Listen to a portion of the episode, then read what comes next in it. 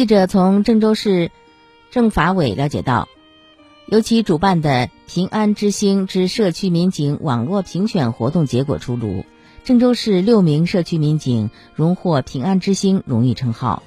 他们分别是二七区金广路派出所冯春社区民警魏霞，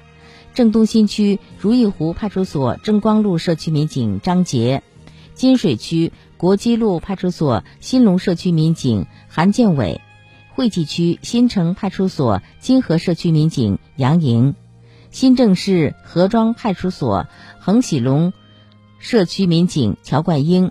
和中原区桐柏路派出所风和日丽社区民警张颖。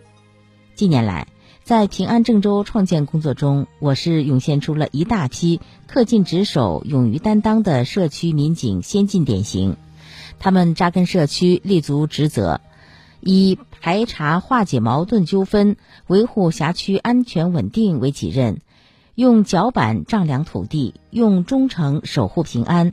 进百姓家，建百姓群，知百姓情，办百家事，解百家愁，把警务工作做到了百姓家门口，访贫问苦，解困济困，